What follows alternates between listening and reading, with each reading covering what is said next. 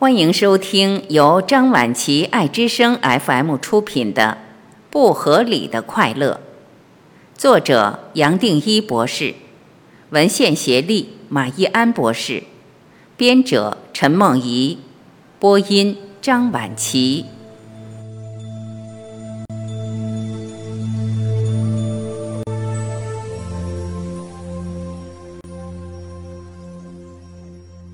三。身体的快乐，快乐不光从笑可以看出来，从身体每一个部位都可以反映出来。我们有多久没有体验到快乐的感受了？那是一种舒畅、爽快、甜蜜而放松的感觉。一个人快乐时，身体自然产生不由自主的反应，包括心跳往往会略略加快，同时血液循环会加速。呼吸顺畅，血管扩张，皮肤的温度也会略略升高，很自然的气色看来红润，自己也觉得比较暖和。因为体温略高，如果拿仪器来量，有时会发现肤电值增加，那是察觉不出来的皮肤排汗的湿润效果。体内通畅，也和外界相通了，带来一种温暖而活力的感觉。当我们开心的笑。舒畅而放松的快乐时，观察看看，这时候肩膀和手指的肌肉是不是松的，带来一种通体舒畅的感觉，甚至就连脚步都变得轻盈，身体也自然变得灵活而有弹性。虽然好些负面情绪也有心跳加快的反应，然而快乐的情绪还要再加上周边血管扩张的反应，这也可以解释为什么快乐的时候会觉得舒畅。然而，身心快乐不光是带来肌肉和外表的变化，就连内分泌都有所调整。我再进一步分析和说明。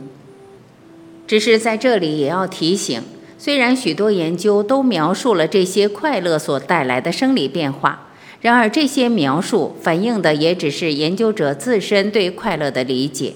我相信，我们从自己的经验都可以体会到。这里的描述还是偏向比较兴奋的快乐。前面提过，快乐是复杂的反应，不是单单生理现象的变化可以描述的。我们都体验得到，身心的快乐其实是一个连续谱，从深沉的满足感到任何人都可以察觉的兴奋，都是快乐。兴奋激动的快乐比较容易和生理现象建立相关，然而安静的满足感。或其他微细的快乐也会带来生理的变化，只是没那么强烈，比较难取得数据。这些快乐还有待科学家进一步去探讨。身心快乐的源头究竟是来自脑还是身体？其实不是那么容易区分。吃到好的食物，触摸喜欢的人，看到一朵花，闻到一个好味道，这些经验自然直接带动身体的快乐。想起某些人或事，这些记忆所带来的快乐，当然是从脑传递出来的。然而，如果只有脑和记忆造出的快乐，而没有让这些快乐的念头落到身体和身体建立连接的话，我们是快乐不起来的。身心的快乐，好像一定要在身体层面产生变化，也许是脸部的肌肉放松。血液循环略略加快等等，让人舒畅的现象，再回到脑部被知觉到，一个人才会真正感受，而且明白自己快乐。这种说法看似不符合一般的逻辑，仔细观察却会发现是合理的。我们都有过这种经验，有时身体绷得很紧或疼痛，就算很努力的想要快乐，却怎么也快乐不起来。有意思的是，身体的感受跟脑的心情虽然是一体两面，在生理上却完全是两回事。神经系统和内分泌会影响到身体的感受，而这个感受透过生理和神经的回馈，回头建立脑的心情，快乐的心情自然离不开身体的感受。这个观念听起来简单，却有很深的意义。我会继续探讨下去。两套神经系统的制约，我们的身体包括肌肉和感受，受到两套神经系统的制约。一部分由意志控制，透过躯体神经系统来传递；另一部分不受意志控制，由自律神经系统管辖。影响动作的身体肌肉受的就是躯体神经系统的管制。由于肌肉和骨架紧密结合，透过意志指挥肌肉的动，而带动整个骨架让人动起来。比如感受到尿意，决定起身到洗手间，这一系列的动作是透过躯体神经的传递，而让我们能满足生理需求，解放膀胱的压力。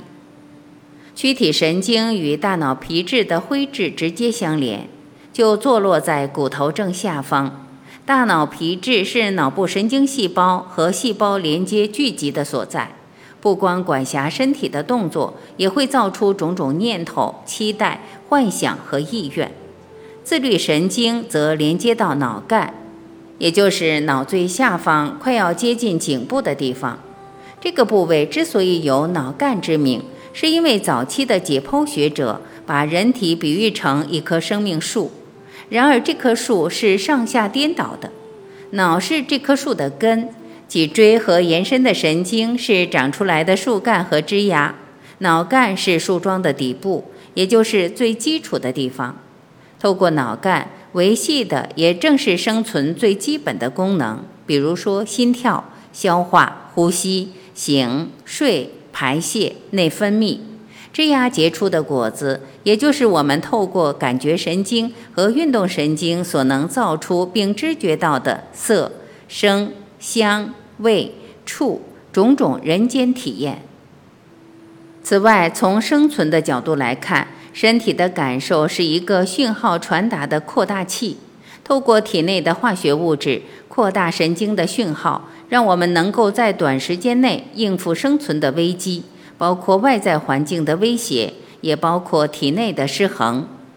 非但不舒服的感受是生存的工具，愉悦、快感等等快乐的身体感受也只是一种工具，让我们扩大满足了某一种需求后的效果。吃饱了，把生理满足感扩大，自然让我们下一次更愿意去觅食。爱也是如此。爱一个人所带来的喜悦和满足，透过身体感受的放大，自然会让我们希望回到同一个经验。我在真元一和静坐都特别强调自律神经系统的作用，它不同于躯体神经系统。躯体神经处理的是随我们意愿而产生的肌肉运动，而自律神经系统从脑干延伸出来，不光控制基础的生理功能。像是心跳、呼吸、消化、排泄、肌肉运动，还影响到情绪、心情，包括快乐。自律神经系统也掌管了打或逃的生存反射。透过交感神经系统，我们心跳加快、呼吸急促、肌肉绷紧、停止消化，在生死攸关的瞬间，帮助我们面对生存的危机。可以想象，遇到野兽。只有打或逃两个选择，无论哪个选择都要在最短时间内启动，才有保护生命的效果。相对的，副交感神经系统则让身体的每一个部位放松。很不幸的是，现代人生活步调快，等于交感神经系统过度活跃。即使天下无事，我们仍然随时处在打或逃的反应里，过度紧张，过度焦虑。在这种情况下，既然脑随时都在接收身体所产生的讯号，倘若身体不舒畅，心情自然也快乐不起来。最不可思议的是，从身体结构的设计来看，副交感神经系统的放松反应其实是可以透过更上游的中枢来调控的。只要我们能掌控这个中枢，就可以训练自己得到快乐。我在过去的作品也很强调静坐和运动的重要性，可以平衡自律神经系统，把身心的均衡和快乐带回来。当然，这种可以练习的快乐还是人间短暂的快乐，会升起也会消失。交感和副交感神经系统不光透过身体影响心情。甚至透过身体感受的回馈，影响我们对世界、对人生的看法。不由自主的反应，虽然大部分的肌肉归躯体神经系统管辖，然而我们都体会过一些不由自主的反应，像是天冷或身体发冷时，皮肤会起鸡皮疙瘩，让汗毛竖起来的小肌肉，其实是受到自律神经系统的控制，而人体的内脏也一样落在自律神经系统的范围内。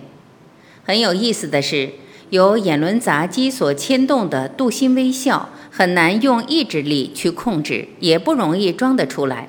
可以猜想到，快乐是透过自律神经系统传递给身体的，也随时受到身体内分泌的影响。所以才说，脸的快乐和身体的快乐没办法作假，不是我们努力想要快乐就能产生快乐的反应。在这一点上，身体比我们的脑更诚实。人类经过上千万年的演化过程，分化出自律神经系统，甚至那么依赖其中的交感神经系统，正是为了生存。交感神经系统管辖各种和生存相关的功能，而且要维持整体的协调和微妙的平衡。在演化的过程中，这么重要的部分自然不会让头脑随便取得控制权，以免对生命造成威胁。而无法维系物种的生存。自律神经系统是脑与内分泌之间的桥梁，既同时受脑和内分泌的管辖，而它所管制的范围也同样受到神经系统与内分泌的双重管制，等于是在自律神经讯息传递的上下游都有双重的安全栓。或许大自然也认为，只有这样的设计才能够维持人体的恒定。从整体来看，这种做法不光最不费力，又有效率。有这么一套系统，集中在环境带来的危机，也就好像委托了自律神经系统来保护生命。透过它所找出最有效率的运作方式，让我们可以把宝贵的注意力挪开，让能量可以用在更精细的思考。自律神经系统是很忠实的受托者，就像一个好的管家一样。我们通常不会发现这个系统在运作，只有在生理失衡时才会留意到它们的作用。